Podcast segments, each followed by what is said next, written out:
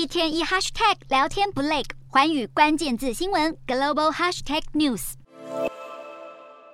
中国正值十一黄金周连假，不过二十大即将登场，当局不希望北京疫情升温，强力要求民众在地过节。各地方政府也生怕辖区内在这个紧要关头爆发本土疫情，纷纷绷紧神经，加强旅游限制。中国各地坚持对跨线旅客实施落地检跟三天两检。不过，有民众向媒体透露，自己从低风险地区出发，应该是接受三天两检，没想到一到目的地就被要求集中隔离七天。部分已经出现疫情的地区更再度无预警封城。云南西双版纳泰族自治区四号无预警宣布全州封闭，大量游客受困机场，和防疫人员理论却遭警方持枪暴力镇压。而新疆从七月底爆发的本土疫情，九月再度反弹，当局四号晚间宣布离开新疆的所有铁公路暂停营运。离谱的是，当局为了控制疫情，无所不用其极，在居民家中大规模喷洒消毒剂。自由亚洲电台接获当地匿名线报报道，光是皮山县一个村落，就有至少十三人因为消毒剂中毒死亡，